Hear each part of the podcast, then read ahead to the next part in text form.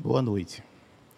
Terá início agora a palestra do orientador espiritual Benjamin Teixeira de Aguiar, que é presidente, fundador do Instituto Salto Quântico, organização com status consultivo especial junto ao Conselho Econômico Social da ONU, desde 2018. No Facebook, ele é o médio com o maior número de seguidores em todo o mundo. São mais de 5 milhões e 400 mil fãs em 185 países. Eu sou Tiago Caruca, médico, e estou no Instituto Salto Quântico há 10 anos. Em nome da instituição, dou as boas-vindas à plateia presencial em Aracaju, Sergipe, ao público da internet que acompanha esta transmissão ao vivo ou posteriormente pelo canal YouTube do palestrante, hoje com mais de 190 mil inscritos. E as pessoas que venham assistir ao programa de TV Salto Quântico editado com base nesta palestra, que atualmente é transmitido pela Peripê TV, canais 2 e 6, Aracaju, Sergipe, e pelos canais 23 e 77, respectivamente de Denver e Bridgeport, Connecticut, Estados Unidos. Um aviso importante ao público de Aracaju. Nos próximos domingos, dias 16 e 23 de fevereiro, esta palestra ocorrerá no Comfort Hotel, localizado na Avenida Mário Jorge, 498, Atalaia, no horário habitual das 19 horas.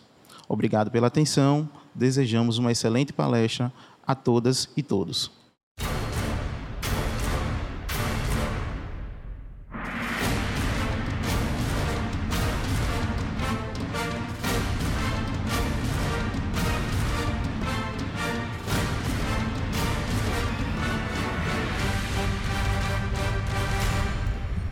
Boa noite a todas e todos aqui, dentro do Clube de Aracaju, os que estão em nossos núcleos à distância, os que estão à distância no tempo também, acompanhando a publicação dessa palestra ou trechos dela. E vamos hoje pedir a inspiração da espiritualidade maior, como todos os dias fazemos aqui, para que sejamos inspirados, inspiradas a captar o que tem a ver com os nossos problemas pessoais e que estão aqui sendo ventilados, mesmo que não percebamos com o vocativo, por essa interferência supraordenadora da espiritualidade sublime. As falas de Lucon, Lu, Lucon tá aqui, Lu Vieira, Lucon da minha feita atrapalha, me atrapalhou. Lu Vieira, amiga de muitos anos, a gente tem que considerar a fala de amiga, né? Mas é muito emocionante, porque e de sentimento, não é? Porque quando nós encontramos o grupo de princípios, de valores, de ideias, que repercute mais esse grupo, ou cujas ideias repercutem mais o nosso modo de ser e de sentir, então nós encontramos o que Jung, Carl Gustav Jung, chamava de a família de eleição depois da família biológica. Quando as pessoas amadurecem psicologicamente o bastante, elas não ficam atreladas apenas à parentela consanguínea.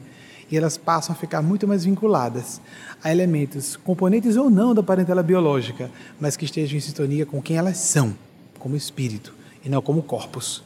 Se formos avaliar próximos a nós, apenas pessoas que estejam próximas a nós, apenas pela ligação genética, nós estaremos na selva. Então, quanto mais evoluída uma pessoa, mais ela se sintoniza com aquelas e aqueles que estão sintonizadas com ela pelo espírito, considerando intelecto e sentimentos. Maisinha, por sinal, uma outra irmã muito amada, acabei misturando com a outra, Lu, Lu Conde aqui na frente também, vai fazer as perguntas hoje para a gente, né? Muito obrigada. Eu também estou muito satisfeito. Muito Mas faz de, conta, faz de conta que você não, não é conhecida. Tiagão também, que apresentou a palestra, conseguiu. Hoje o plantão acabou cedo, né, Tiagão, para poder estar com a gente apresentando. Quando há casais aqui dentro, né? Isso é maravilha, né? Quando os casais têm afinidade, os dois partilham da mesma deontologia espiritual, da mesma principiologia de filosofia de vida. E os dois estão aqui. Então, Sim, Matinha, faz de conta que ninguém conhece você aqui dentro e você vai se apresentar para quem está fora. Muito obrigada, Benjamin. Uma felicidade estar aqui, interagindo com o mesmo, você hoje. O mesmo, noite. o mesmo. É, sou Maísa Amarante, odontóloga, e estou no Salto Quântico há quase 16 anos. Impressionante. Graças a Deus. A gente tem até data, né? 16 é, de abril de 2004. Impressionante, porque eu assinei né, no consultório ela se aconselhando, na época ainda fazia aconselhamento, e ela tem esse papel Aí a gente tem documentado, não sabia que ia ser importante, percebemos o futuro, né? Muito. Mas, por sinal, um dia importante relacionado a Bernadette Subiru. Não é interessante? E ela abriu um precedente. Naquele mesmo dia ou no dia seguinte, Maisinha? No dia seguinte, e se manifestou. E falou coisas para ela super íntimas. Ela tinha acabado de chegar. E aquela sede, né, Maisinha, que a gente sabia, não sabia que tinha e que foi saciada, né? Sim. Bem, foi naquele mesmo dia ou foi no dia seguinte? Foi na, na seguinte. Na segunda na, vez? Na segunda vez. Aí você ia fazendo. Já a primeira pergunta tem ah, selecionada? Sim. Pois não. É, Leonardo Félix Corezola, Chapecó, Santa Catarina. No livro Libertação, do Espírito André Luiz, por Chico Xavier, um dos trabalhadores do bem se insere em grupos de nível espiritual muito inferior a fim de ajudar outra pessoa em segredo. Poderia explanar, contextualizando, como lidar com nossas falhas e sombras a fim de alcançarmos um bem maior? Na verdade, Leonardo, sua pergunta foi muito boa e complexa, porque tem duas camadas aí conceituais, na minha opinião, completamente diferentes. São duas perguntas, no meu entender. Eu vou pedir que deixe ainda um pouquinho para poder não perder a segunda parte. A primeira parte da pergunta fala dos agentes do plano superior infiltrados no mundo inferior. Interessante, não é? André Luiz Chico Xavier revela isso, que existem agentes do plano superior disfarçados para não serem reconhecidos. Isso é de uma complexidade, de uma dificuldade é, supremas. Não dá para a gente imaginar o que seja, porque uma coisa é a gente dissimular no comportamento, na forma de falar, numa vida social, no mundo material de existência, mais ou menos com educação. Por exemplo, uma pessoa educada pode, no artificialismo da postura cordial, ocultar se ela está com boa ou má intenção. Uma pessoa falsa e uma pessoa muito educal, formada, é, formal, formal e educada, uma pessoa muito polida, muito cortês, sincera, e uma insincera são muito semelhantes de fora, no mundo físico. No mundo espiritual isso é bem mais difícil, porque nós revelamos o que estamos sentindo o que estamos pensando com relativa facilidade, porque há comunicação telepática também facilitada. Não tanto no plano inferior, em faixas mais baixas de consciência. Então o que acontece?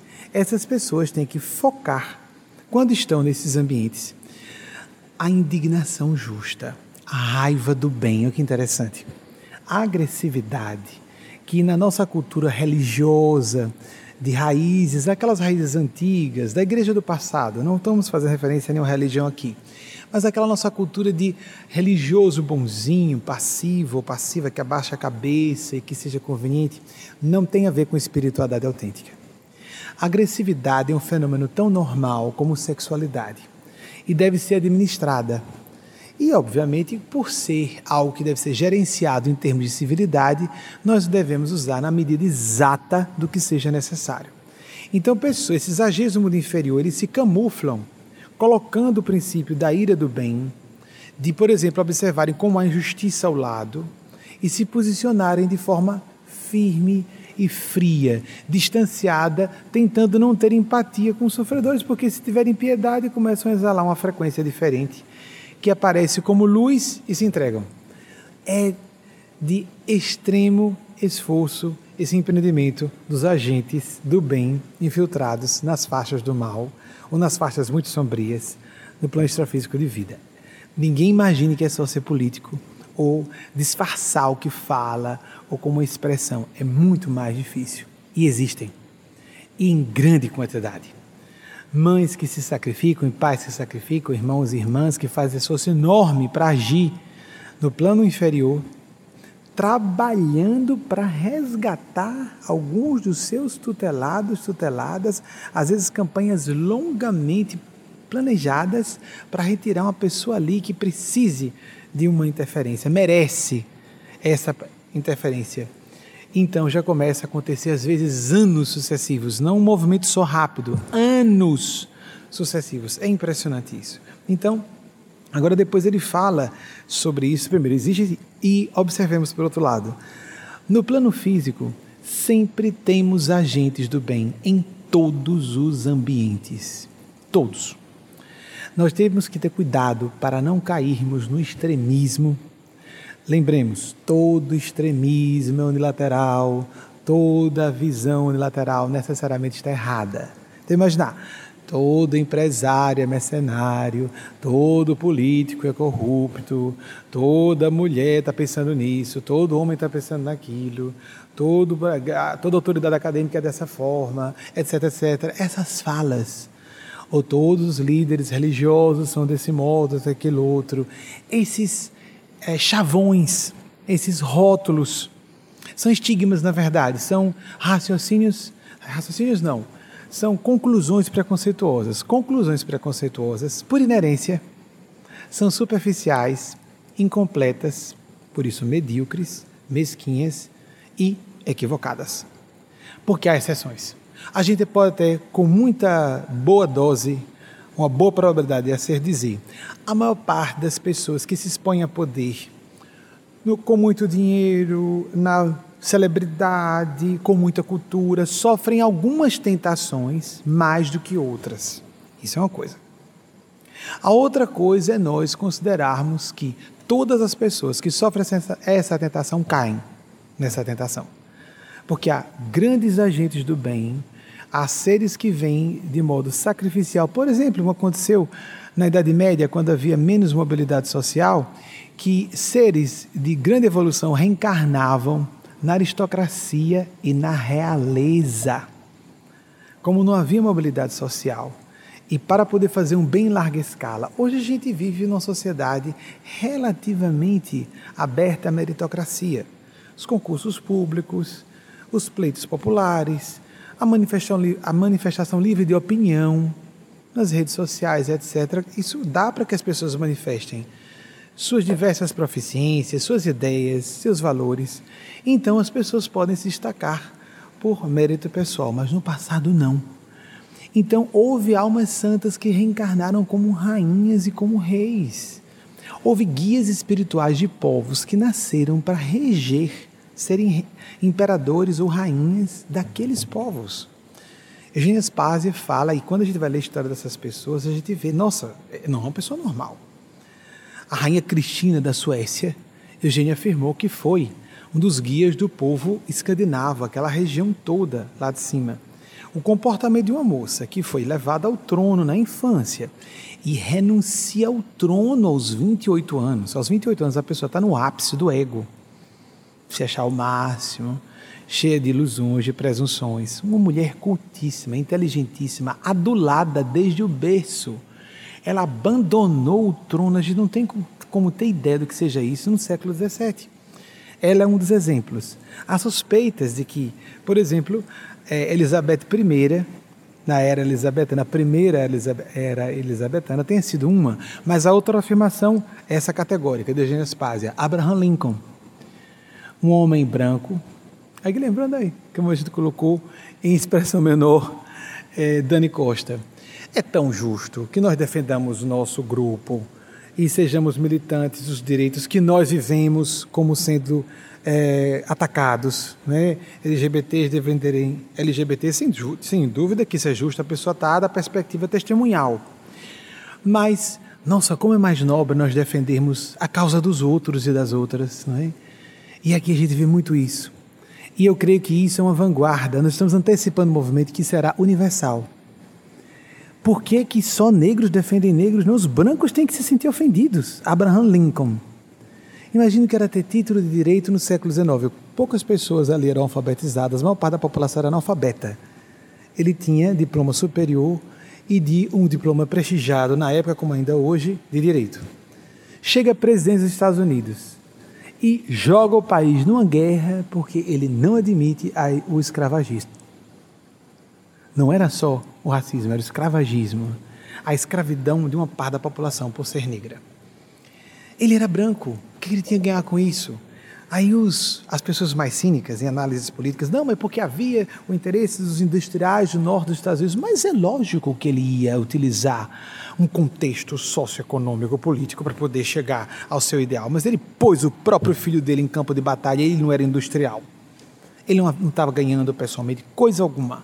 E ele sabia que seria morto, estava esperando a arma de fogo que eliminaria a sua vida. Então, essa visão de nós defendermos todas as causas minoritárias, porque todas as causas minoritárias representam a humanidade, só há uma causa, a humanidade. Quando o pessoal disse, olha, hoje o Thais Bezerra deu esse espaço, olha, manda sua equipe determinar o que nós, o que acha importante noticiar. Thaís dá essa abertura, eu já falei isso a vocês e falo publicamente. Ah, então dessa vez, olha, dessa vez eu disse aos rapazes que trabalham comigo na edição, não, eu vou falar vamos abrir aspas, vamos falar do que nós devemos ser. O que nós vimos aqui não é uma ideia de algo especial, é algo devido. Todas e todos nós devemos brigar por qualquer pessoa desfavorecida que no momento esteja sendo atacada por pessoas privilegiadas. Pessoas privilegiadas têm o dever. Então, quando eu apresentei Daniel, creio que todos nós, não, eu sou homem branco, por exemplo, deixa eu colocar para mim, para não, já falei de Dani para não jogar bomba para ela, para mim, joga bomba para mim. Eu sou homem branco. Eu tenho que agir em defesa de mulheres, de negros e negras, índios e índias. Se eu sou alto, gente, alto, olha, não, eu nem acho que seja tão alto, mas passo por alto, né? O Brasil. Eu tenho 1,78m, eu 77,88m, quebradinho aí alto, uma estatura boa, não chega a ser média, tá uma fronteira. Mas aí da imponência, que eu sou um pouco gordinho, né? A calvície, daquela a fronte larga, né? Lembra dessa história da fronte larga? Então, tem uma fronte larga, e no passado se dizia que a fronte larga era mais séria, por isso mais inteligente. Ah, isso tinha um cérebro menor do que a média, então não tem nada a ver. Isso é conceito ultrapassado. Então, a fronte larga, etc. Aí, aí gira a cabeça, olha, calvo, né? Nossa, é um senhor, um senhor. Então, dessa posição de pessoa mais velha, branca, instruída, com um poder grande de influência nas redes sociais, que eu atribuo à influência dos guias espirituais. Eu tenho o dever de brigar por minorias, a de que eu pertenço e todas as outras. Eu creio que isso seja uma obrigação moral de todas as pessoas. Eu agradeço e fico feliz de atrair essas pessoas porque eu sou uma delas. A gente atrai quem se parece conosco. E eu não acho, sinceramente, não é, Dani? Eu não acho que seja elogioso, não. É devido. Que coisa feia só defender o que diz respeito a mim, o meu umbigo. Eu só defendo homens porque eu sou homem eu só defendo homens héteros porque eu sou homem hétero, eu só defendo mulher, grupos feministas que não aceitam que homens def defendam-nas, suicidas. Grupos LGBTs que não aceitam que heterossexuais os defendam, suicidas. Por exemplo, só há uma causa, a humanidade. E se uma pessoa ao nosso lado é agredida, ofendida, a gente está vendo, passou a nossa área de responsabilidade, nós temos que agir. Aquela pessoa está sendo humilhada. Perto de mim eu tenho que agir a não ser em situações em que vejamos que há uma autoridade policial próxima, alguma coisa assim. Mas é nosso dever nos posicionar em seu sentido de cidadania, de responsabilidade, de consciência, de cristianismo autêntico, aplicado, de espiritualidade genuína. Vocês compreendem? Então, que nós abramos, quando eu falei da. A pessoa pode atribuir a mim, né? Essa, nossa, coisa linda, né? Os, ah, as pessoas que não me veem com bons olhos dizem esse cara, que cabeça, né? Órgão consultivo da ONU, né? Do Conselho Econômico e Social, 185 países, saindo de Aracaju, a menor capital do Nordeste. 185 países, nos cinco continentes. Estamos um milhão e meio, mais ou menos, de seguidores acima da segunda colocada do mundo na área de mediunidade. Olhem só, na maior rede social do mundo. Eu acho uma gentileza muito grande a pessoa dizer que é por meu mérito. Que gentileza! Eu não sou tão inteligente assim, não. Mas aí eu dou meu testemunho a seres acima de mim que eu represento, que eu sou mero porta-voz. Ai de mim se não reconhecer que esses sim têm esse poder. Eles sim estão fazendo isso e eles querem que eu fale exatamente o que eu estou falando. Estão acima porque eu estou a serviço deles. Acima quero dizer, protegem e dizem o que eu devo fazer. Porque eles querem que eu fale em nome do cristianismo desse modo. O cristianismo autêntico é libertário. Defende as minorias. Defende todas as pessoas. Os sentimentos de todas as minorias que somam todo mundo. Quem é que não está em grupo minoritário, em algum grupo minoritário? Geralmente a gente está em alguns grupos minoritários. Vários. E quem disser, olha, eu, mas eu sou louro, de olho azul, heterossexual, não vou dizer nem só branco, homem heterossexual, mas louro de olho azul, heterossexual, se eu botar logo, né? Eu já falei isso, mas não tem jeito, não tem exemplo melhor, né? Nascido em New York City. Aí nós temos o atual presidente dos Estados Unidos, né? Essas pessoas são só. Bem, fica um pouco difícil a gente nascer nessas circunstâncias se tornar uma pessoa consciente, que a pessoa sofre todo tipo de tentação. E ele era muito rico desde o berço. A pessoa sofre todo tipo de tentação para demonstrar e estimular o desenvolvimento dos lados mais sombrios de sua personalidade. Quanto mais uma pessoa nasce em posição de privilégio, mais tentações ela tem para se corromper.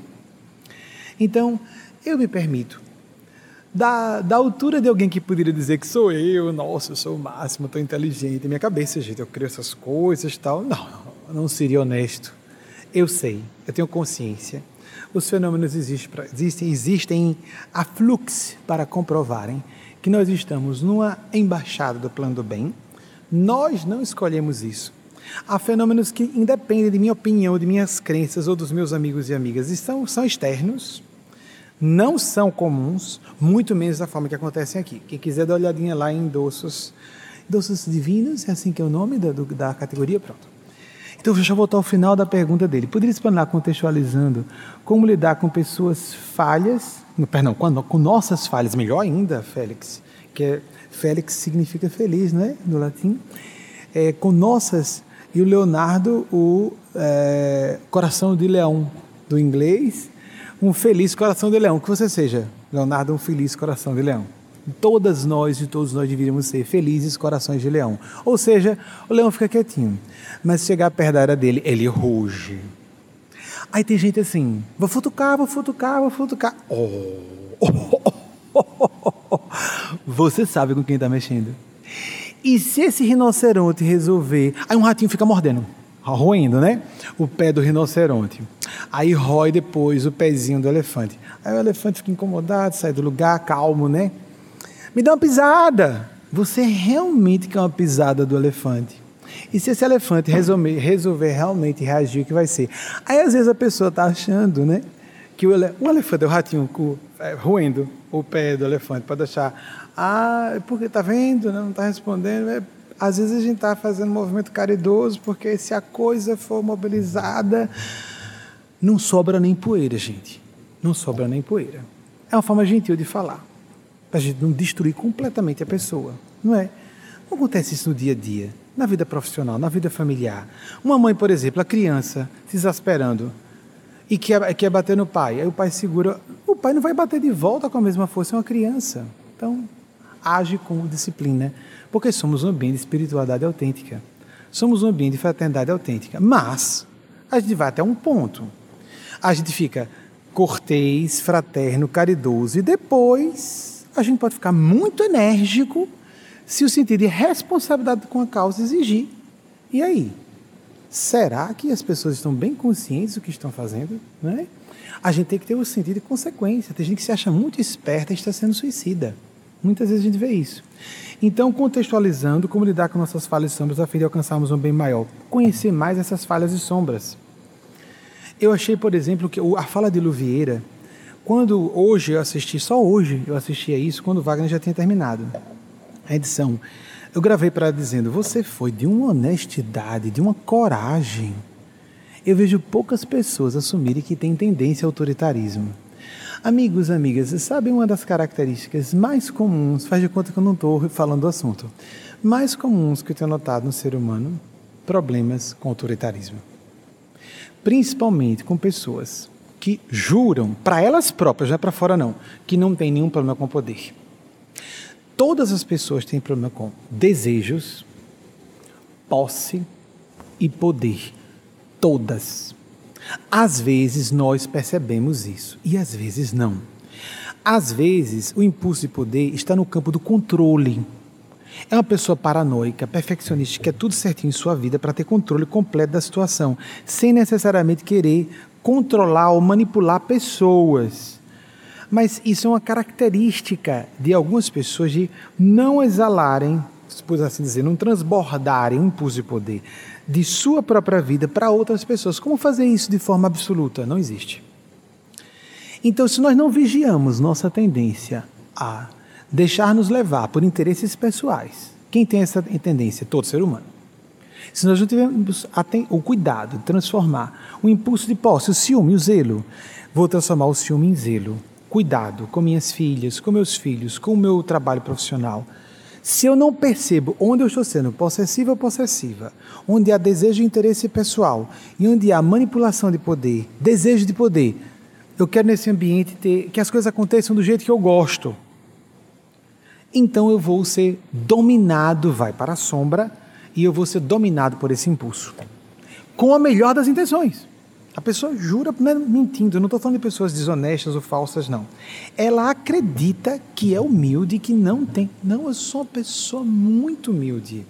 Vocês já ouviram isso? O que você tem a dizer? Sou uma pessoa perfeccionista e muito humilde. eu não gosto de magoar as pessoas, eu gosto das coisas muito certas. Você, então, é, e eu nunca magoo as pessoas, eu só falo exatamente o que eu tenho certeza que está certo. Algumas ilusões assim de que eu não erro, eu não sou pecador, pecadora, né? Eu não tenho falhas. E não, não jamais eu quero controlar ninguém. Não só quero que as coisas sejam do meu jeito. E vejam só, recentemente, uma pessoa do gênero masculino, pode tirar essa já, essa pergunta de Leonardo, obrigado, que eu já vi a segunda parte dele é, uma pessoa do gênero masculino falou algo bem parecido com o que Lu falou, noutra perspectiva. Ele estava desabafando com a esposa, a esposa estava comigo e disse: Olha, Benjamin, olha, eu tenho um problema grave, porque eu quero trabalhar nessa área, uma área de gravíssima responsabilidade com pessoas. Eu não posso falar, obviamente, para não identificar nem de longe. Eu falo da área profissional, tem vários dessa área aqui, mas eu prefiro não falar de gravíssima responsabilidade com pessoas, e ele disse: Eu quero me posicionar de uma maneira em que eu coordene um grupo de pessoas que façam exatamente aqui nesse ambiente o que eu acho que é o certo. E eu me acho muito caprichoso, autoritário, arrogante, com palavras bem parecidas com a de Louviera. Espera aí, querido. Eu não disse assim, não.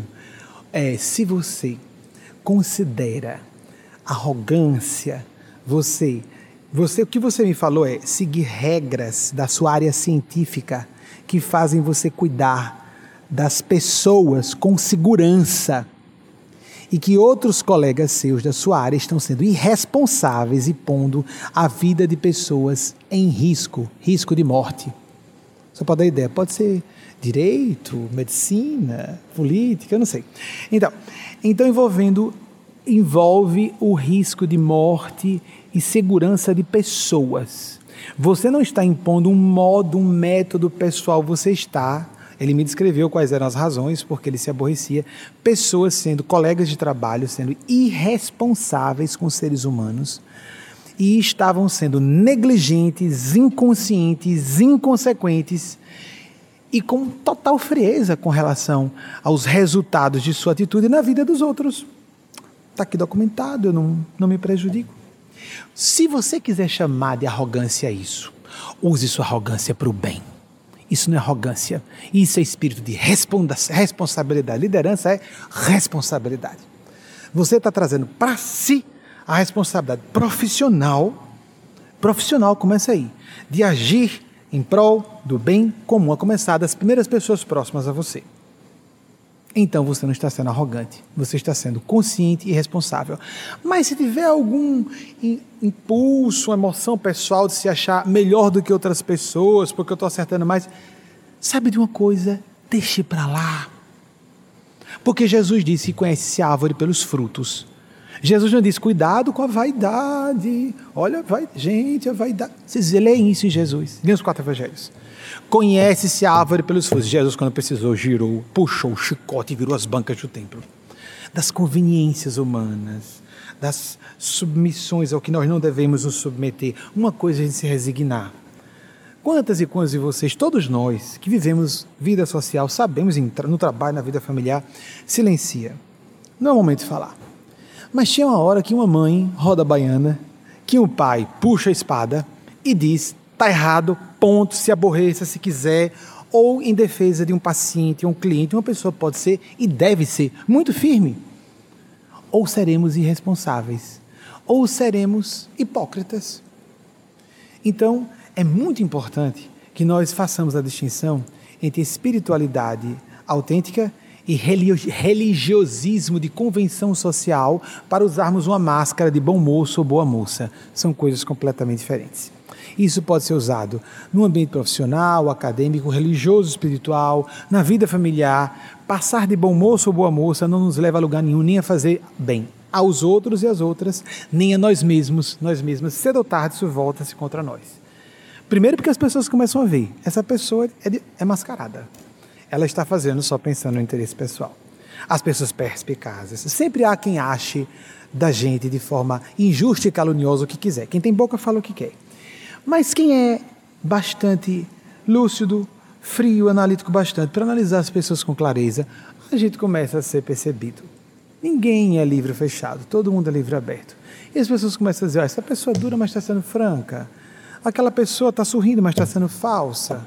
E a gente começa, os colegas de trabalho se conhecem, os, ah, os, familiares se conhecem, essa pessoa já sabe essa pessoa como é, todo mundo já conhece como é essa pessoa. Então, vamos pela nossa atitude escolher a sintonia certa para atrairmos situações mais simples, porque se nós relaxamos, nós vamos atrair situações mais complicadas que nos exigem um comportamento ainda mais duro do que antes. Suavidade, psicologia. A mensagem que Eugênia Spazia passou de Maria Cristo fala sobre essas, esses quatro níveis. Primeiro, a gente é cordial. Eu não conheço a pessoa, vamos ser social. Bom dia, bom dia. Ah, dá para sermos amigos, vamos ser fraternos. Aí depois a gente descobre, epa, não dá para ser amigo, vou ser caridoso. Ah, certo, entendi, tá bom. Ela fala besteira e a gente não responde, não responde à altura. Vamos ser caridosos, caridosos e caridosas. Aumenta o volume da, do caridômetro, eu gosto de chamar de caridômetro. Aumenta o volume do caridômetro, deixa a bichinha ou o bichinho falar o que quiser. Pronto, tá certo. Mas tem um ponto em que ligar esse caridômetro e a pessoa continuar dizendo o que quer, começa a nos mostrar que estamos sendo irresponsáveis. Aí, pá, o chicote e o fogo sagrado. E aí? A pessoa vai ter que aguentar. São quatro métodos diferentes. Não só são quatro fases, a gente muda completamente o sistema de comportamento. E o que acontece com pessoas que não têm visão, elas pensam que estão enxergando e não, é que a gente não pode mudar da noite para o dia assim, girando sobre os calcanhares. E a coisa se virar contra a pessoa. Ah, está sendo passivo, está sendo bonzinho, e a pessoa está sendo caridosa e paciente. E chega uma hora que puxa o chicote e a pessoa não tem como responder. Porque nós estamos com força, podemos estar com mais razão. A questão não é querer estar com razão, é se estar com razão ou não. Vejam só, o mais importante é isso. A gente fica brigando pelo ego, eu tenho que estar com a razão. Que tal a gente só buscar onde está a razão? Porque todo mundo em algum momento vai estar com menos ou mais razão, são graus. Não existe isso totalmente a razão está com aquela pessoa, totalmente a razão está com aquela outra. Não existe isso, gente. Isso é fantasia infantil de ego humano procurar, peraí, qual, qual o meu grau de percepção aqui do que seja mais próximo da realidade, não é nem verdade. Teremos graus. E não dizer, bato no peito, já que sou sincero, estou sempre certo. De onde dizer que eu estou sendo sincero comigo, às vezes não está, está mentindo para si, tem uma imagem idealizada de si. Eu sou uma pessoa muito bem intencionada, só penso bem de todo mundo. Como é que é mesmo? Como é que é, criatura? O que foi que você falou? Ah, certo. Sim, sim. Ok, ok. Então não pertence à espécie humana, é um anjo. Ou então animal. A burrice é tão grande que é um animal, ou é um anjo e a gente não descobriu que é um anjo. Desculpem a ironia. Mas, Maisinha, próxima pergunta. Ficarmos atentos às sombras nossas e de outras pessoas. Obrigada. Maíra Soares, Aracaju, Sergipe. Poderia falar sobre como melhor interpretar a passagem do Evangelho de Lucas, capítulo 10, versículos 19 e 20. Eis que vos dei poder para pisar serpentes, escorpiões e todo o poder do inimigo.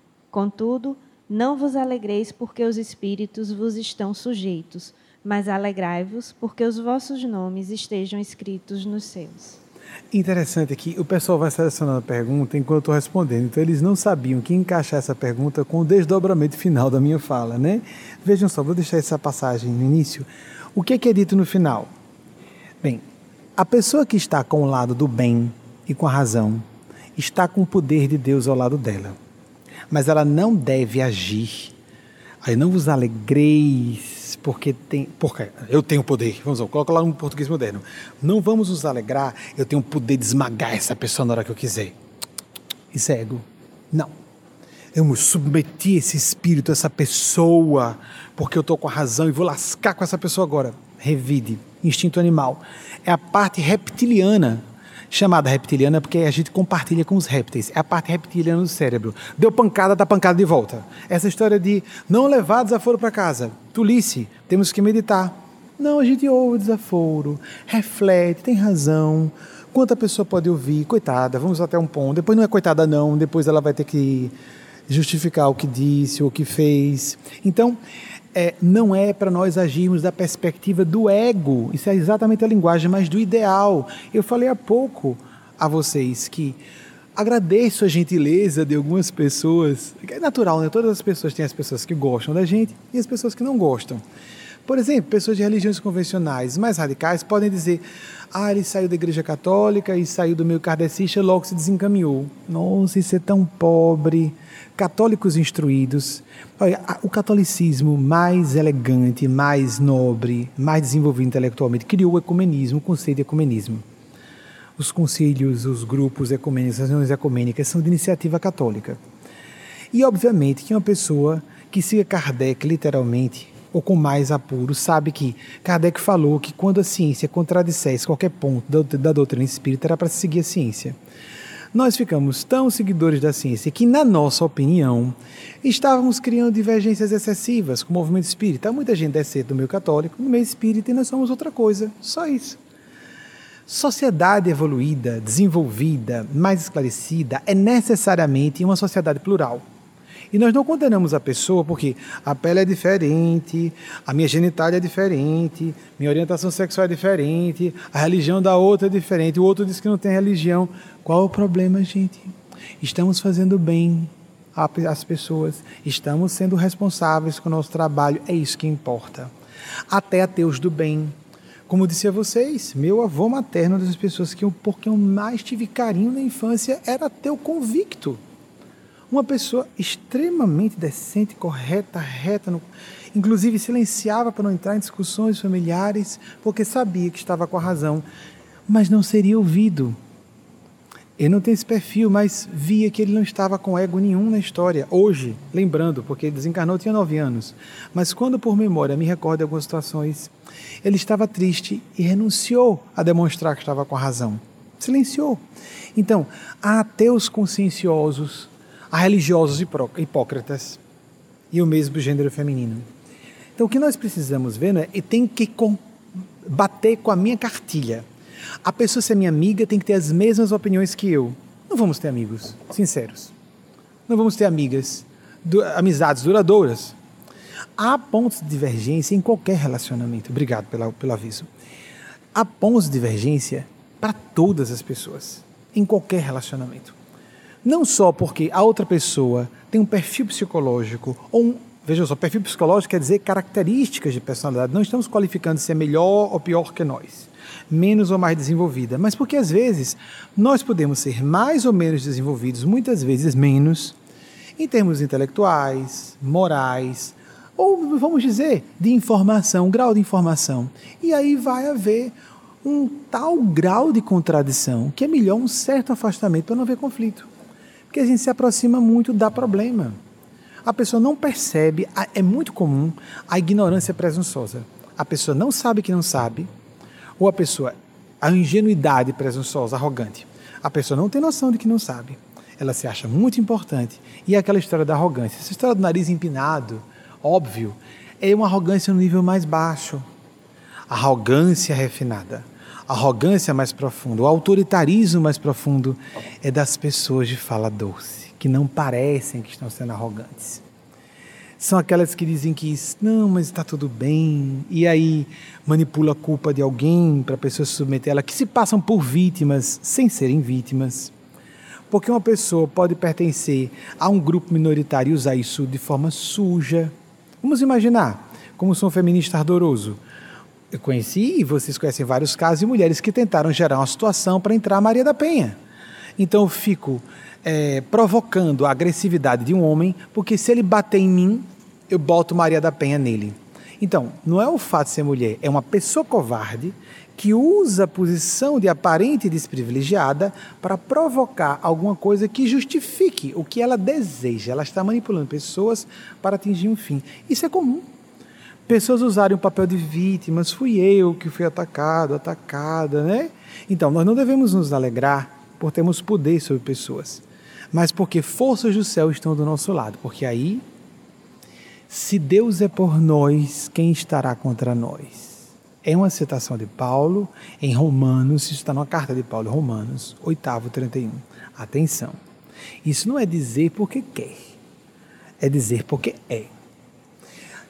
O nome inscrito no reino do céu significa a pessoa está registrada nos anais do plano sublime, não porque algum, alguém aqui embaixo, uma autoridade eclesiástica aqui embaixo, disse que está porque o plano sublime, conforme a avaliação do plano sublime, considera aquela pessoa, aquela comunidade representante deles.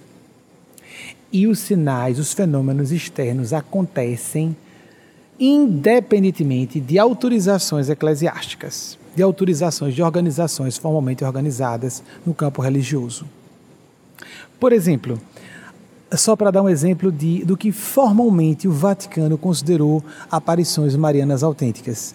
Vocês já fizeram pesquisa sobre, o, sobre quais foram os fenômenos considerados pelo Vaticano formalmente aparições autênticas marianas? São geralmente meninas, mulheres, as mais famosas, crianças, tem um índio do México, tem um padre, um capuchinho, o, Frei, Pio, nem se fala sobre propriamente a aparição de Maria, mas Tô, já estou colocando o Padre Pio como exemplo de um homem santo que era da. Geralmente, quando é alguém santo, é do baixo clero. Mas aparições de Maria, meninas, crianças, não há nenhuma autoridade religiosa. Até na hora de uma organização formalmente constituída no campo religioso, estabeleceu que de fato não tem como discutir, não foi por escolha dessas pessoas. O céu escolhe quem o céu quer. Ponto. Dentro de uma religião ou fora de uma religião.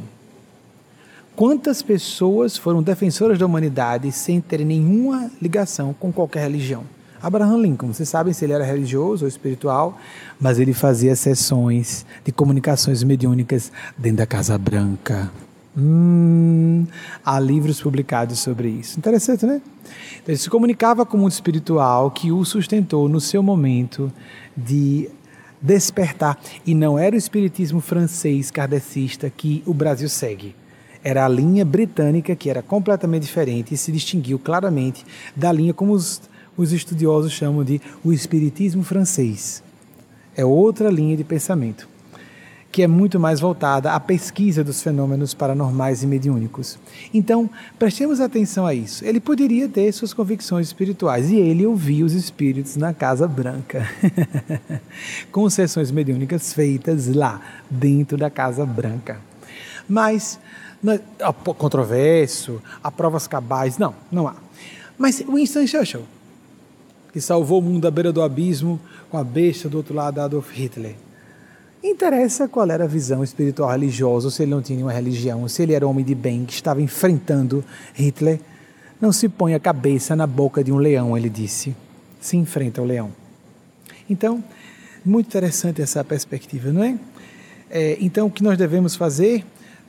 As pessoas que estão realmente alinhadas com o plano do bem e que estão endossadas para isso, porque botaram outra pergunta, desculpem, anterior, isso que ainda não foi lida, entrou acidentalmente, acredito. As pessoas estão, os do escorpião, né? Maria Soares, Maíra Soares, daqui, do grupo de Aracaju, Maíra Soares é daqui. É que, mas eu continuo lendo junto com vocês, viu? Que tem o poder concedido pelo céu, não devem perceber isso como lá vai, um encher de poder, conseguir, o poder é meu. Não, a gente deve ter pudor. Se o poder está conosco, a razão está conosco, tenhamos cuidado para não entrar no campo do ego, mas se necessário, é para agir. Tem um poder. Mas a gente deve se alegrar porque agiu em nome dos poderes do bem e do céu. Quer as pessoas acreditem nisso ou não. Porque a pessoa contrária pode dizer, não acredito não, não importa. Mas não acho que seja isso não. Fale o que quiser, mas cuidado com sua boca. Porque acreditando ou não, se a pessoa joga uma pedra para cima, não acredita na lei da gravidade, não. Jogando a pedra para cima, a pedra vai cair. Se, não, se você não sair do lugar, a pedra vai cair sobre sua cabeça. Mesmo. E é melhor não experimentar para não acontecer e não ter como voltar atrás. Então, agir sempre assim, com medidas módicas, em qualquer situação, que isso a mensagem de Maria Cristo, conforme disse Eugênia Spásia, agir sempre com cortesia, sim, com fraternidade quanto possível, com caridade quando entra uma situação crítica. Se não resolveu a caridade, energia, a firmeza da responsabilidade em defesa dos nossos ideais. E aí, se a gente está com a razão, se o poder do bem está do nosso lado, paciência por outro lado que não foi consciente e não teve nem cuidado com o pró a proteção de si a pessoa está sendo suicida e não acha. Está achando que está levando vantagem e não acha. Não é muito comum isso em nossas vidas profissionais, familiares. A pessoa está sendo suicida, autodestrutiva e está achando que está abafando e capitalizando benefícios ou popularidade para si. Está se queimando publicamente. Às vezes a pessoa já é queimada, se queima mais ainda e não se dá conta que a coisa está um buraco se abrindo debaixo dos pés dela. Isso é muito comum. Como falei eh, aqui recentemente, de uma de vocês que falou comigo recentemente, fui falar com minha chefa que ela cometeu um erro numa publicação e disse: olhe, ah, você vai publicar isso aqui, está errado, um erro de português. Aí a resposta, a correção: você não foi contratada para se meter no meu trabalho. Gente, o que, que eu perdi? A pessoa está salvando a outra, a chefa no caso, de passar um vexame público. E a pessoa, em vez de, ai, obrigado ou obrigada, nossa, é mesmo, tá certo, obrigada. Que bom, faça sempre. Vamos chamar isso, em vez de censura ou crítica, de ajuda. Ai, obrigada, sim, faz da próxima vez de novo. Não, a pessoa está preocupada em defender, acha que está se defendendo por não receber ajuda de colegas de trabalho. Aí eu acho, aí começa a se sentir inteligente, esperta. Ela está querendo tomar o meu lugar é isso que leva a pessoa a agir dessa forma absurda, suicida. Hum, ela deve estar querendo tomar o meu lugar, etc. E se um dia ela tiver capacidade para realmente tomar o seu lugar, não é melhor que ela seja sua amiga, não? Pronto, vamos ser mais frios ainda. Vamos, vamos ser um pouquinho mais consequentes. E se ela realmente quiser, e se ela realmente conseguir tomar o seu lugar, porque é mais capaz? Você agora aproveita que está por cima, humilha, deixa essa pessoa contra você para ela ficar hostil quando subir, ao subir no carro que você quer proteger. E aí? E a pessoa às vezes só está cumprindo o que sua consciência pede. Vamos começar por isso. Vamos tirar a, vamos tirar a importância no qual é a intenção da pessoa. Tem razão ou não o que ela disse? Está certo ou não? Devo, isso é um erro a corrigir ou não? Consigo enxergar e concordar que eu corrijo e agradeço a pessoa. Se ela é mal intencionada ou não, é um assunto dela e eu me protejo disso, se for o caso. E se for uma pessoa sincera, e eu estou prejudicando uma pessoa que está me comunicando quando eu estou cometendo um erro. Vocês compreendem? É, abafando, desestimulando a pessoa de me comunicar. A gente tem que fazer o contrário. Recentemente alguém me comunicou uma coisa, eu disse, comunique mais rápido. Não comunique mais devagar, comunique antes. Isso não é crítica, censura, isso é ajuda. Olha, nessa área aqui formaram você mal. É, eu conheço essa área e acredito que a minha opinião é essa fazer rápido, ajudar as pessoas. Não é, vamos tirar essa palavra crítica. Ai, quem é essa pessoa para falar comigo? Qualquer pessoa pode falar conosco. Para ajudar. Agora também tem que estar preparada para ouvir, não é? Não, não discordei, eu não acho que seja isso, a gente dá os argumentos. E se tudo estivesse sendo conversado, dialogado de forma civilizada, ninguém se ofende. Fica todo mundo sentindo, nossa, estamos numa conversa parlamentar, respeitosa, civilizada, e está todo mundo se ouvindo, todo mundo conversando abertamente. Isso é maravilhoso. Isso é civilização, isso não é santidade, isso não é virtude, isso é maturidade psicológica, adultidade. E nós estamos caminhando para isso, e cada vez mais para isso. Agora, passou rápido a outra pergunta, mas eu não vi, só vi que mudou. Maisinha, próxima pergunta, princesa. Princesa, não estou infantilizando, não, viu? Porque eu sei que Maisinha é bem adulta. Obrigada. Eu estava recentemente falando com ela, mas engraçado, tem algumas coisas que eu desabafo com os meus amigos homens porque eu não tenho pena. Olha que interessante, gente. Depois dos meus 40 anos, eu comecei a certos desabafos saber falar só com os amigos homens. Porque eu não tenho pena que eles fiquem com pena de mim. Mas, ó, aguenta, né? Beleza, ótimo. Aí então, você, por exemplo, quando eu falo de contatos com agentes tenebrosos do outro lado, às vezes são cenas bem pesadas. Aí eu falo para os amigos homens, que interessante, alguns gostam no de ai, como foi, como foi que apareceu? Ai, não está com medo, não está, é, que interessante. Aí, ou então, algumas amigas minhas, você sofreu, mamim? É o meu apelido, eu acho bonitinho porque juntou mamãe de Eugênia com Benjamin, meu nome, é mamim, o apelido. Ai, mamim, algumas amigas minhas falo, sim, mamim, você sofreu. Pronto, adoece no outro dia. Não posso falar, não vou desabafar, porque as mulheres são mais empáticas, mas eu acho que você é exceção. Você não adoece se eu falar. Tem a empatia feminina, o pragmatismo, que todas as pessoas, sendo homens ou mulheres, e qualquer orientação, qualquer identidade de gênero que for, vocês entendem que são valores humanos e não de desse gênero ou daquele.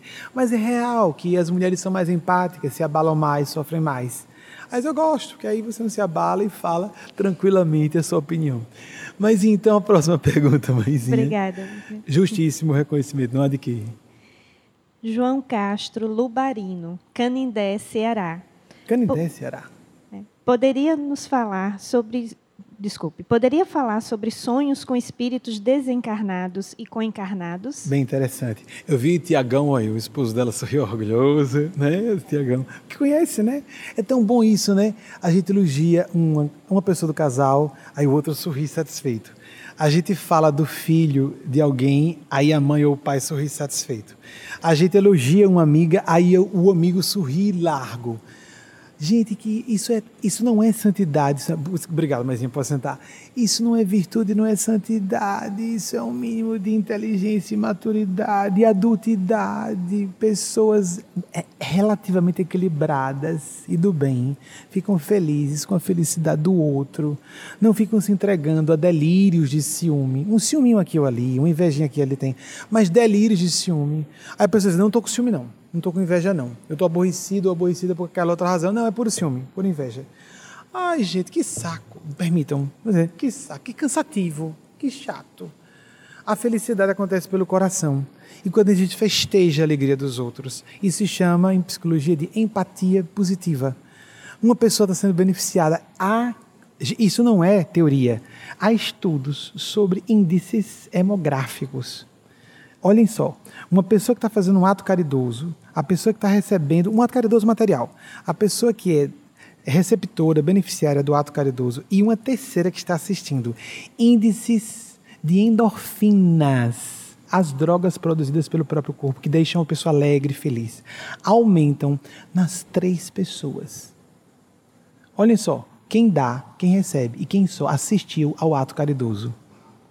Nós, seres humanos normais, se não formos psicopatas, gostamos do bem.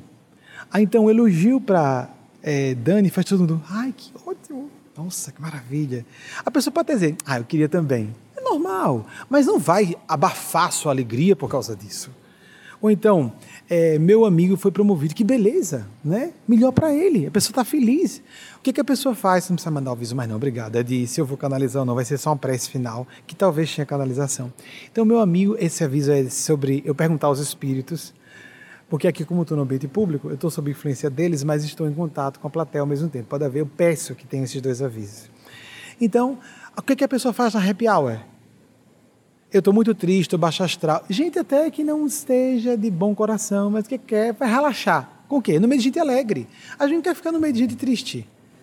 Então, uma pessoa que está tendo sucesso, que está crescendo, que está dando certo, meu filho, minha filha, meu irmão, meu amigo, meu colega está crescendo e eu estou junto e todo mundo ficando feliz. E então, a cultura americana, as pessoas são fãs de gente de sucesso. Por isso que são líderes. Aqui no Brasil, como disse Tom Jobim, o sucesso é ofensa pessoal. Como é, aconteceu em 2018, onde vocês falou, não sei se alguma coisa a ver com algum episódio que foi já tratado aqui, Anacleto, com ira sagrada, falou firmemente dizendo que deveríamos parar com o preconceito de julgar que pessoas que estão em posição de poder, de muita beleza, de muito destaque ou de muita, muita titulação acadêmica, que essas pessoas não possam ter virtudes. Se for uma pessoa muito bonita, se for uma pessoa muito inteligente, deve ser do mal. É esperta. Que coisa boba é essa dos filmes, hein, dos roteiros? Que toda pessoa inteligente necessariamente é pérfida, calculista está montando um cenário maquiavélico para se beneficiar e destruir todo mundo. Nossa, você é tão burro. Pessoas inteligentes não pensam assim. Pessoas inteligentes sabem que ganham se todo mundo ganhar junto. E isso não é. Por exemplo, a área de Cris fala isso, na área empresário Cris Barreto, que é consultor empresarial, o princípio do ganha-ganha, isso já é conhecido intuitivamente em outras disciplinas do conhecimento e na prática, por pessoas sábias de todas as épocas. Se eu beneficio pessoas, eu estou me beneficiando, estou criando um contexto de alegria e prosperidade em torno de mim. Não existe sucesso e alegria isolados. Não existem sucesso e alegria isolados. Ou todos ganham ou todos perdem. Ninguém ganha com guerra. Quem venceu a guerra? Todo mundo perdeu. Um litígio, quem ganhou? Ninguém ganha. E algumas pessoas podem capitalizar alguma coisa por um tempo e pagam um preço muito alto logo depois. A gente pode por um tempo querer teimar, mas há consequências se nós escolhemos um caminho do ego e não do coração. E quem pode cair nessa tentação do ego e não do coração? Qualquer uma, qualquer um de nós. Então, por isso que Jesus disse: olhai, vigiai e orai para não cair em tentação. Qualquer pessoa pode cair. Apenas as tentações serão diferentes. E o nível de dificuldade será diferente, de acordo com o grau de conhecimento e consciência daquela pessoa. E às vezes alguém de fora, por ser presunçoso ou presunçosa, não tem ideia de como nós estamos avaliando a situação de modo diferente. Ela está nos analisando pelo que ela pode analisar. Ela nos lê pela cartilha de percepções e conhecimento dela, não pela nossa. Então eu gostei muito quando é, Eugênia Spaz, eu acho que foi a própria Eugênia Spaz, se não foi, foi Temístios, um dos espíritos sob influência dela, falando sobre a imortalidade da alma e a existência do mundo espiritual, ela criou um deles, em nome de Eugênia Spaz, que Eugênia Spaz supervisiona esse grupo. Uma analogia bem interessante. Por alguma razão de segurança, uma criança entra é, em um daqueles departamentos da NASA, né? E chega a criancinha lá, Vamos imaginar uma criancinha bem petulante, daquelas bem falantes dos dias de hoje. Então, tá lá um catedrático, que é mais do que um catedrático só, o cara é um AIS, uma sumidade na área de física, e está apresentando uma fórmula de física super complexa a respeito do, do arco balístico de um míssil, qualquer coisa assim. Trazendo um exemplo simples. E aqueles cálculos que vocês, quem não é da área sabe que aquilo ali é grego pra gente, grego antigo, né? Não entende nada, né? Aí aqueles cálculos, aqueles desenhos, uns rabiscos, uns, umas garatujas. Aí a criança diz: Não acredito nisso. Vamos imaginar que não tenha 7, tenha 10. Não acredito nisso aí, não. Aí o que é que esse, esse, essa sumidade, esse gênio da área da física responde? É quem trouxe essa criança para aqui? É, é, é filha de quem? Né? Não acredito. Não acredito que vocês ponham pessoas no espaço. É mentira. O céu, é, vamos imaginar, é uma, é uma bola sobre a terra e tem umas estrelinhas penduradas. Eu não sei se eu estou falando para os terraplanistas. E tem umas estrelinhas penduradas ali. Estão penduradas. Gente, isso é visão da Idade Média, socorro, socorro. Tem, tem gente com distúrbio cognitivo, a pessoa não percebe, todos nós temos áreas de loucura. É, meu, meu, socorro, socorro. Combate a vacina, socorro. Jesus nos ajude nos ajude. As bolhas das redes sociais, socorro. É, vamos ter um pouco de, de, responsabilidade com o conhecimento. Não, não, não, vocês não mandam ninguém para o espaço, não. Vocês acham que esse homem vai parar para falar com essa criança? Tem gente que acha, os espíritos existem não, sabe por quê? Sim, por quê? Porque eu pedi que eles me dessem uma prova, eles não me deram. a resposta é que a gente dá uma gargalhada, gente. Fé convicção, visão espiritual, construção de caráter pessoal. Quando nós começamos a pesquisar, e a pesquisar, e a pesquisar, as evidências começam a aparecer no correr dos anos. E as argumentações contrárias vão perdendo força no correr dos anos. Falo como alguém que viveu essa experiência. É diferente dizer. Agora vamos imaginar. Chega, vocês já viram quem é que mais fala contra a existência de Deus e espiritualidade? A gente pergunta qual é a sua titulação e seu conhecimento. É hora de perguntar, gente, você de que área do conhecimento, da disciplina do conhecimento? Aí a gente vê sociólogos, filósofos, historiadores, todos ateus que leem só ateus. Com todo respeito à sinceridade, dessas, à sinceridade dessas pessoas. Não leem autores de religião comparada. É uma área, de, é uma disciplina do conhecimento, gente. Não, leem, não leem nenhum autor sobre psicologia profunda. Não leem os autores sobre as diversas áreas da transpessoalidade. Tem psiquiatria transpessoal, psicologia transpessoal. Não, não os sociólogos de religiões, não leem os etnólogos, não leem os mitólogos, não leem uma série de grandes acadêmicos de altíssima percepção e conhecimento, só querem ler aqueles que confirmam suas teses. Eu li quem fala contra as nossas teses. E digo a vocês, amigos, não teve nada que fosse sustentável. E muita gente é honesta na negação da espiritualidade de Deus por ser contra os abusos das religiões. Tem razão. As religiões cometeram abusos? Cometem. A política também. Os meios acadêmicos também, os meios empresariais, os meios jurídicos, em todo lugar onde é ser humano. E o ambiente religioso também. Mas ninguém abandona os tribunais ou apelar para o tribunal, porque existem magistrados decentes, promotores ou procuradores decentes, advogados decentes. Ninguém deixa de apelar na hora da necessidade, ninguém deixa de ser advogado, ter advogado em sua empresa porque há advogados desonestos. Ninguém deixa de comprar os seus produtos no supermercado quando vai fazer sua feira, porque os empresários são blá blá blá blá blá, blá mas faz as compras. Não é isso. Ninguém deixa de ir ao médico quando está passando mal, estou com um problema orgânico grave. Não, mas é porque eu falei com o um médico desonesto, não acredito mais na medicina. Por que que no campo da espiritualidade e da divindade a gente se decepciona com esse religioso, aquela religiosa, aquele, aquela doutrina, aquela igreja, e eu resolvo dizer que todos eles estão mentindo isso não existe? Hello? Eu perdi alguma coisa. Gente, o que, é que eu perdi, hein? As pessoas que são ateias, militantes, são militantes em um partido de crença. Elas têm direito de se manifestar, como nós.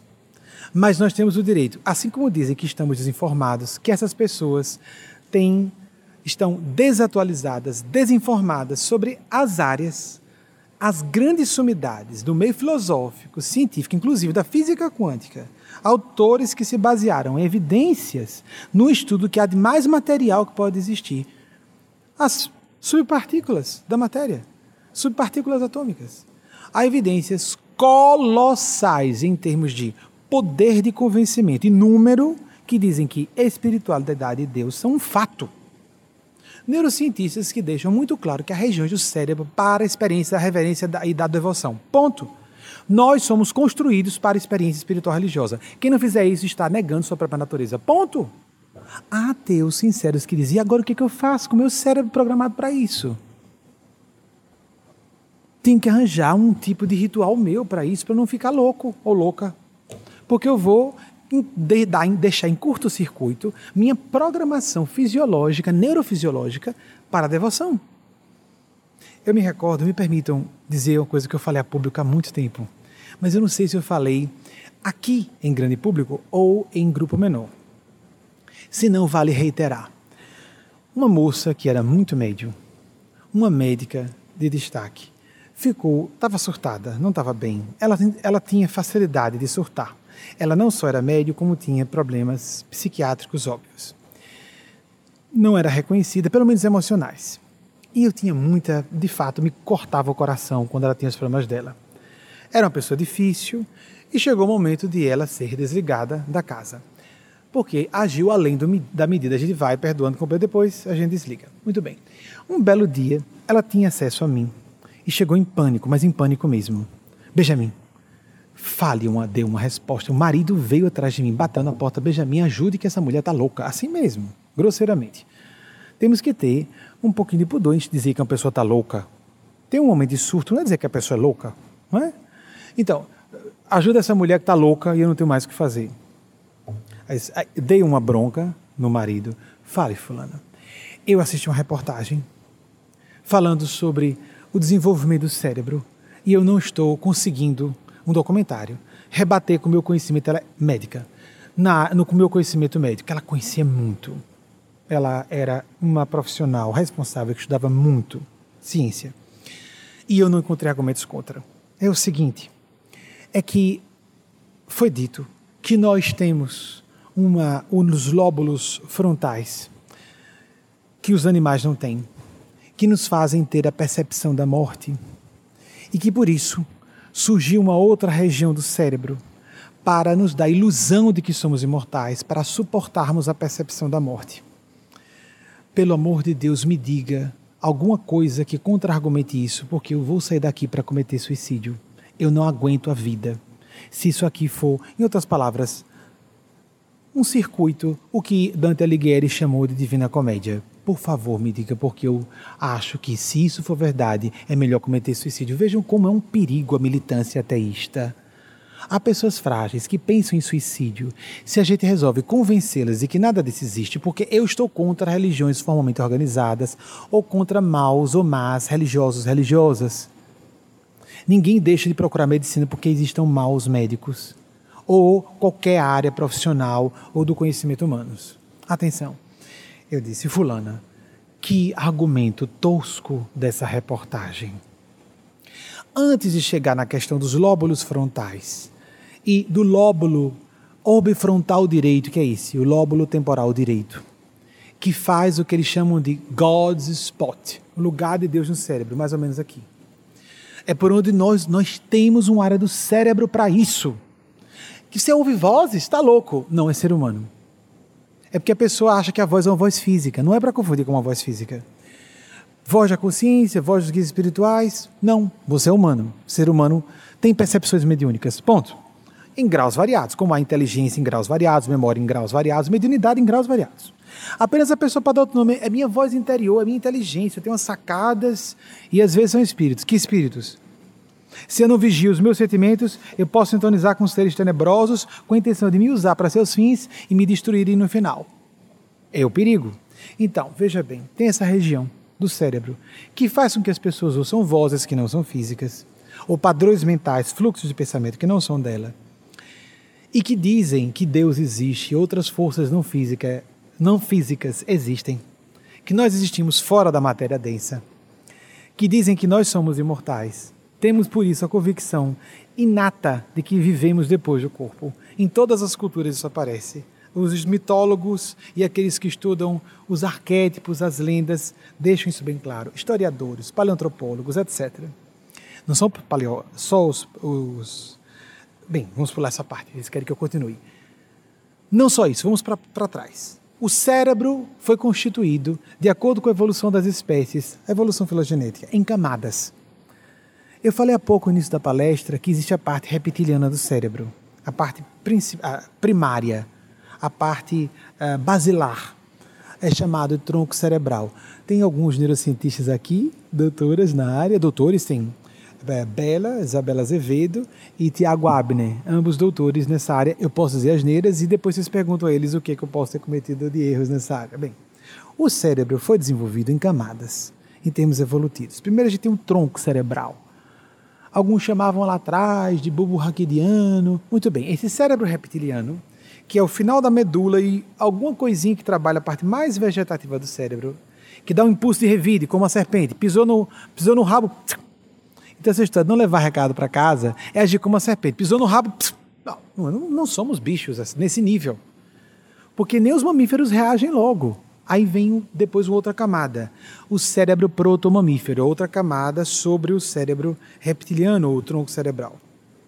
O cérebro protomamífero é o que nós partilhamos com os mamíferos, é o cérebro emocional.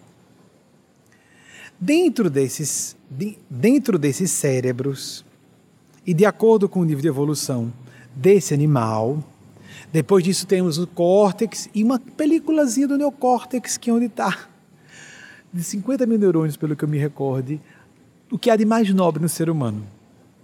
350 milhões de anos com o cérebro reptiliano conosco.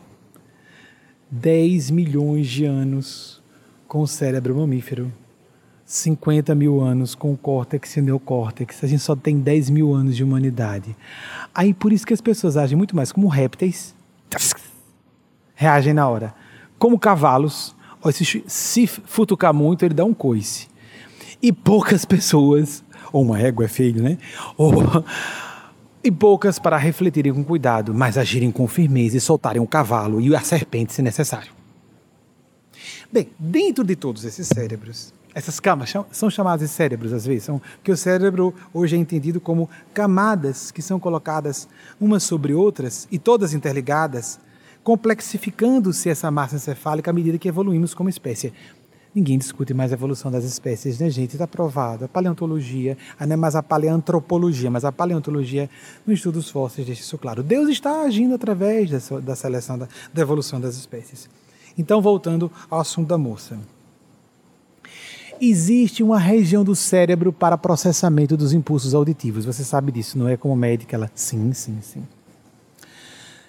Por existir uma região de processamento dos impulsos, ah, do, da, dos impulsos elétricos, porque vocês sabem, há vibrações sonoras aqui. Nós temos um aparelho delicadíssimo, lindíssimo. Nós, gente, é tão impressionante. Né? Tem gente que acredita que é tudo acidental, né? o tímpano, os três ossinhos encaixados. Três ossos, para que três ossos? Três ossinhos encaixados no seu ouvido médio que levam a cóclea auditiva, com um monte de pelinhos que ficam vibrando no líquido, um líquido dentro. Gente, fantástico, é um milagre. Tudo bem. Foi só seleção de genética, foi um acidente de transmissão de DNA. Ok, ok, tá, tá, tá bom. É uma crença, né, gente? A gente respeita a crença das pessoas, inclusive as crenças cientificistas. Houve evolução das espécies, mas por seleção natural eu, tão pouca gente percebe que é forçação de barra. Falo da altura de um não cientista. Me deem a liberdade, eu não estou numa academia. Eu sou um espírito, eu sou um orientador espiritual. Eu acho isso um pouquinho forçado. Não há lógica nisso. Muito bem. Já falei sobre isso em outras situações, a questão de falar sobre o cérebro e existência de Deus e espiritualidade.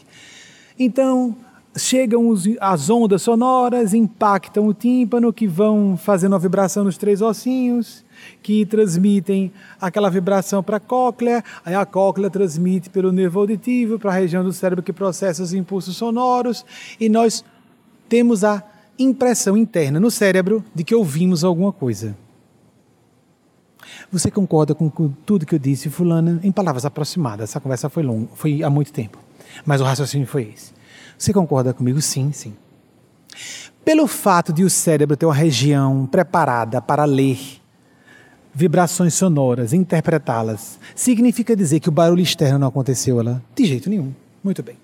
Aí fiz o mesmo para todos os impulsos ah, das relacionados aos sentidos. Olhos, nós temos a região aqui atrás, para é no fundo do cérebro, para a interpretação do que os nossos olhos veem. Os cientistas da física quântica dizem que nós não estamos vendo nada do que estamos vendo. O que nós estamos vendo são interpretações. Aí o pessoal da física com o pessoal da, das neurociências. Nós vemos uma interpretação que o nosso cérebro faz do que nós estamos captando em termos de fótons, que fe, ferem a sensibilidade dos, dos, da, da, da nossa retina.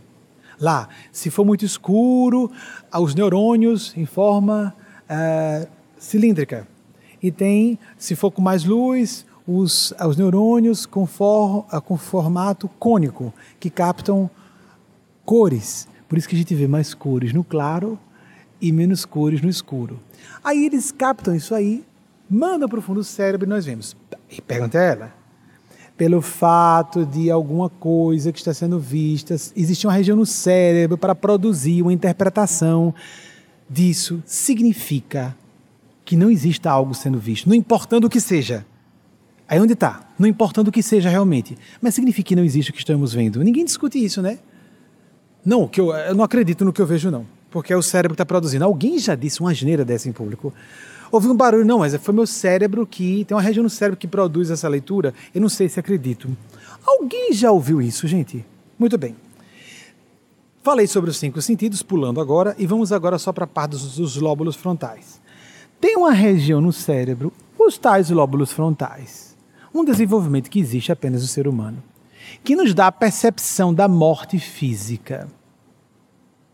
Por existir uma região no cérebro que processa isso e que nos informa, informa que existe a vida cessando física, a morte. A morte deixa de existir? claro que não, Benjamin. Agora, ok. Seguindo a mesmíssima linha, completamente racional e científica. Então, temos uma outra região do cérebro que capta vozes, informações, convicções e conceitos de que a matéria não é tudo. Aí, só essa região não está falando da verdade, uma realidade. Hello? O que foi que eu perdi, gente? Vocês me informam o que foi que eu perdi? Eu, eu, fico confuso. Essas teses ateístas me deixam nervoso. O que está acontecendo? O que houve? O que eu, alguém pode me ajudar? Ninguém me ajuda. Eu estou. eu sei que eu estou sendo irônico. Eu estou ajudando adolescentes que pensam em suicídio. Eu não estou zombando. Por favor, me perdoem aqueles sem convicção. Meu avô materno, eu via como um pai. Cortava meu coração, já depois dele ter morrido, saber que ele não acreditava em vida após a morte. Que piedade que me deu, que compaixão que cortou meu coração. Não estou zombando de quem é ateísta. Só quero dizer, pensem mais. Principalmente quando forem verbalizar e fazer militância, distingam a crítica justa a qualquer pessoa corrupta ou mau caráter, em qualquer ambiente, na política, na religião, na, na ciência, na academia, em qualquer lugar, alguém vai desistir da física, porque a física criou bombas atômicas, amigos. Todos os armamentos bélicos nucleares, não só a bomba atômica, a bomba de hidrogênio, etc. Nós vamos deixar de acreditar. Ah, não, não aceito mais a física, porque ela criou a bomba atômica. Hello? O que, que eu perdi? Vocês entendem? Mas no assunto de Deus e espiritualidade, as pessoas usam esse argumento. A gente mau caráter, a gente do mal, em todo lugar. E há pessoas do bem em todo lugar. Essa ideia de associar espiritualidade com crendices primárias, com pessoas incultas, ou gente de má fé, e apenas isso, a gente primária, a gente de inteligência medíocre em todos os lugares na ciência, nas academias, as amigas e os amigos, nas academias de gente medíocre, na ciência, ficam lá batendo ponto, na política, na religião, na espiritualidade, tanta gente limitada em todas as áreas. Gente limitada intelectualmente, tem em todas as áreas. Gente limitada moralmente, tem em todas as áreas. Mas gente de bem e gente lúcida em todos os campos do conhecimento e da ação humanas.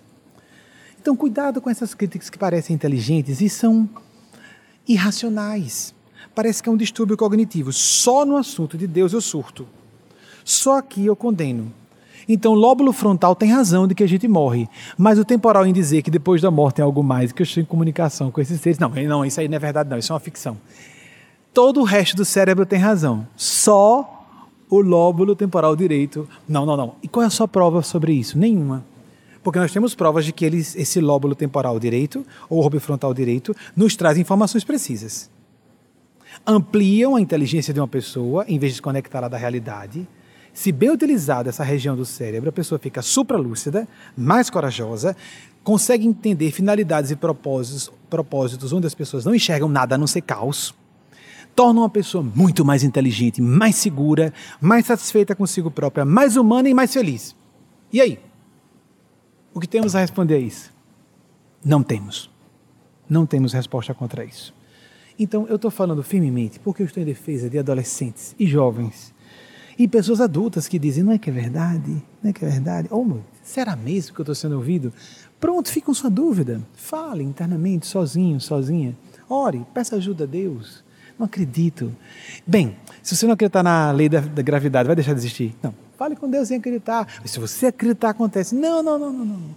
A gente não precisa acreditar que se alguém foi esfaqueado, a altura do coração pode ter uma hemorragia que rapidamente a pessoa desencarna. Não precisa acreditar, isso acontece, é um fato. Né? Então, vamos apenas experimentar, nos abrir, nos abrir a essa experiência. Vamos fazer as práticas como todas as tradições religiosas e espirituais pedem, práticas oracionais ou meditativas diárias.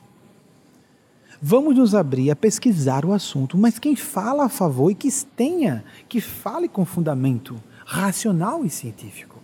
Que existem os outros, as outras linhas que sustentam essa tese. A nossa ciência, como nós entendemos, tem só três séculos, é recente. E tem uma boa ciência que confirma as teses do passado da humanidade. Então, vamos ser mais independentes, autossuficientes em desenvolver as próprias opiniões. E vamos avaliar esses seres, eu dou testemunho a vocês, existem os anjos, os chame-os de anjos, cristos, seres de luz, em uma escala infinita existem. Autoridades celestiais, amigos, amigas, não brinquemos com isso. Como há autoridades das trevas Há pessoas brincando com forças do mal. Por exemplo, só vou fazer de propósito só para criar um tumulto e um problema. Está se ligando a forças do mal, quer faça pacto ou não, quer acredite ou não, já está se ligando. Vê, prestemos atenção. Não acredito. Não adianta não acreditar. Existe patógenos, micróbios aqui. Eu não acredito nessas coisas, não estou vendo. Tem gente ainda que diz, eu não acredito porque eu não vi. Se eu vi um espírito, eu acredito. Se vi, vai dizer que é outra coisa. Vai dizer que alguém fraudou, que alguém inventou, que apareceu uma pessoa ali, tirou rápido. É, foi um jogo de mágica, um truque de mágica. Truque de mágica todo mundo gosta. Que interessante, eu não fui enganado, não sei o que foi o truque de mágica. Mas a gente fala de micro-organismos e as pessoas acreditam né, em micro-organismos. Por quê? Porque a gente põe no microscópio e vê. Mas há meios instrumentais para nós analisarmos os fenômenos mediúnicos, inclusive as informações obtidas por fenômenos mediúnicos que podem ser verificáveis. Que são verificáveis, que podem ser verificadas. Então, se podem ser verificadas, nós já temos uma comprovação aí.